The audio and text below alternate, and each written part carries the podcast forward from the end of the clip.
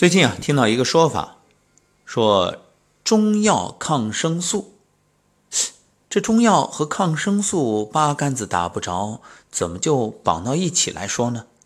原来有人感冒了，发热、怕冷、打喷嚏，喉咙也痛，还总是咳嗽，于是呢，就自己去药店买药。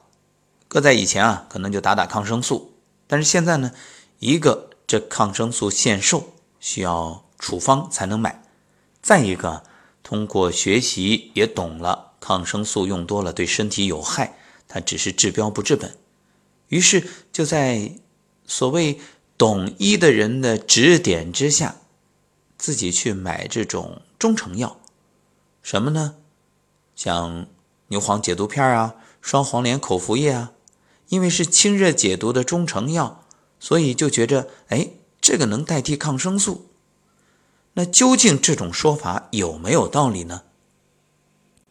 我们先来了解一下清热解毒中成药，它的功效呢是清热解毒驱火，主要呢用在一些肿毒、丹毒，还有温毒发斑，以及咽喉肿痛、热毒下痢、癌肿等急性热病这些热毒症方面。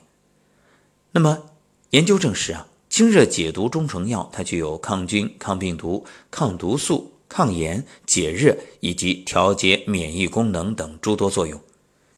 加上这临床用清热解毒中成药治疗各种感染性疾病屡见不鲜，而且都有疗效，所以呢，经常会有人把清热解毒中成药与抗生素等同，称其为中药抗生素。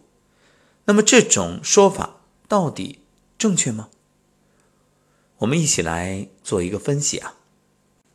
首先，清热解毒中成药虽然有不同程度的抗病原体作用，但是它与抗生素绝对不是一个概念。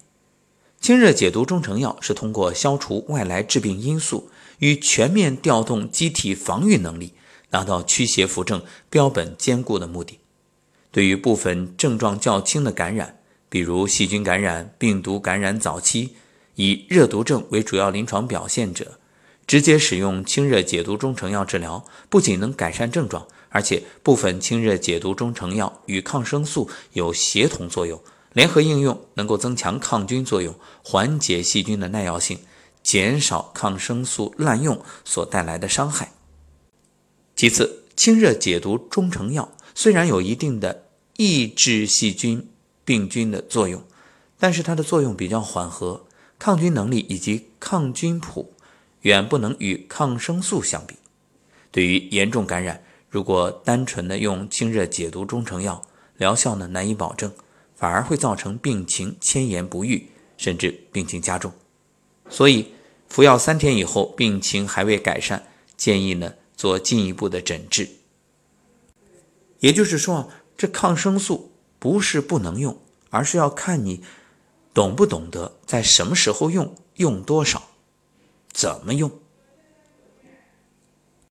另外啊，中医治病强调的是辨证论治。清热解毒中成药呢，适用于外感风热或者热毒内盛导致的头痛发热、口渴咽痛，还有下痢、肿血、丹毒湿疹等等。但是对于怕冷、轻微发热、头痛、鼻塞、喷嚏、流清水鼻涕、咳嗽。痰白稀、不出汗、不想喝水，这些表寒症者就不适宜了。所以辨证非常关键。这也正是我们在课程里教大家先学舌诊的主要目的。你一定要诊断清楚，这样才能做到有的放矢、对症下药。当然，用上古养生之道的手法，那就不存在这些问题了。因为更安全。清热解毒中成药啊虽然在某些情况下效果很好，但是也是有使用禁忌的。因为药性大多苦寒，长期服用会损伤脾胃阳气，导致食欲不振、腹痛、腹胀、腹泻，所以呢不能长期吃。尤其脾胃虚寒，一定要慎用。什么样的人脾胃虚寒？就是你一吃东西就容易拉肚子。另外，现代研究也发现，像含有牛黄、石膏的清热解毒中成药，一定不要与四环素类、新霉素类合用，因为这一类中成药含有钙、镁、铁等金属离子，与四环素类合用会形成难以吸收的络合物，降低抗菌消炎的作用。像牛黄解毒片与新霉素合用呢？它的雄黄所含的成分硫化砷，与西霉素的硫酸盐在胃肠道中会产生硫酸氢化物等毒性物质，有害身体。所以这一类中成药包括了牛黄解毒片、牛黄消炎丸、防风通圣丸、紫雪丹等等。所以清热解毒中成药，它不能完全代替抗生素。所以一定不要随意使用，因为生活中经常见到人们自行去药店买了啊，自以为是的吃下去。是药三分毒，这药可不能随便吃。所以，如果你认为中药或者中成药就是没有毒副作用的，那就大错特错了，吃错药很严重啊。我们再做一个补充说明。含有雄黄的清热解毒中成药，一定不要与硫酸亚铁、多酶片、乳酶生合用。这类中成药有牛黄解毒片、牛黄消炎丸、牛黄清胃丸、三黄片、小儿牛黄散、质保丹等等。那么，含有蟾酥的清热解毒中成药呢？不要与洋地黄类药物合用。这一类清热解毒中成药包括六神丸、牛黄消炎丸、喉炎丸。牙痛一粒丸、梅花点舌丹等等。其实啊，生了病完全不必惊慌。像常见的感冒啊、发烧啊这些问题，你自己都可以解决。我们节目里已经不止一次的给大家提到过，比如你感冒受风寒了，马上用吹风机去吹大椎、吹风府、风池啊。如果没有吹风机，你双手掌心立刻搓热，然后用。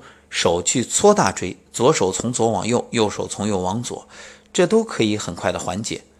另外，我个人的感受呢，就是只要有清水鼻涕，有这种着凉的前期的状况，马上就用凉水吸到鼻腔里，然后堵住一个鼻孔，把另一个鼻孔的里面的水，包含一些这个鼻腔里的液体全部醒出来，啊，这就是清洗上呼吸道，很快。而且肯定不会再发作。另外熬点姜汤啊，这些，你说明明有那么安全的方法，你不用。其实很多人是嫌麻烦，就是买药方便，是买药是方便，但是你吃错了，你知道对身体有多大的伤害吗？那看上去是方便了，实际上麻烦在后面。我们常说叫省了盐，坏了酱，就任何事儿啊，想巧就适当。归根结底，与其想着生病去买药啊，不如平时多预防，早预防。每天站桩、做颤抖功、走太极养生步，可以让你的身体越来越健康。前两天呢，我们做了你的肚子软不软上下集，其中啊下集里面就是特别提到了揉肚子的方法，建议各位平时也没事儿早晚跟着做。有的听友说。听没有完全听明白，所以我也做了一个专门的图文，呃，以收藏的方式，回头会发在我们的养生群里面，供大家参考。好，感谢各位收听《话中医》，梧桐说，愿每个清晨与你相伴，拥有健康、幸福、美好生活。明天再会。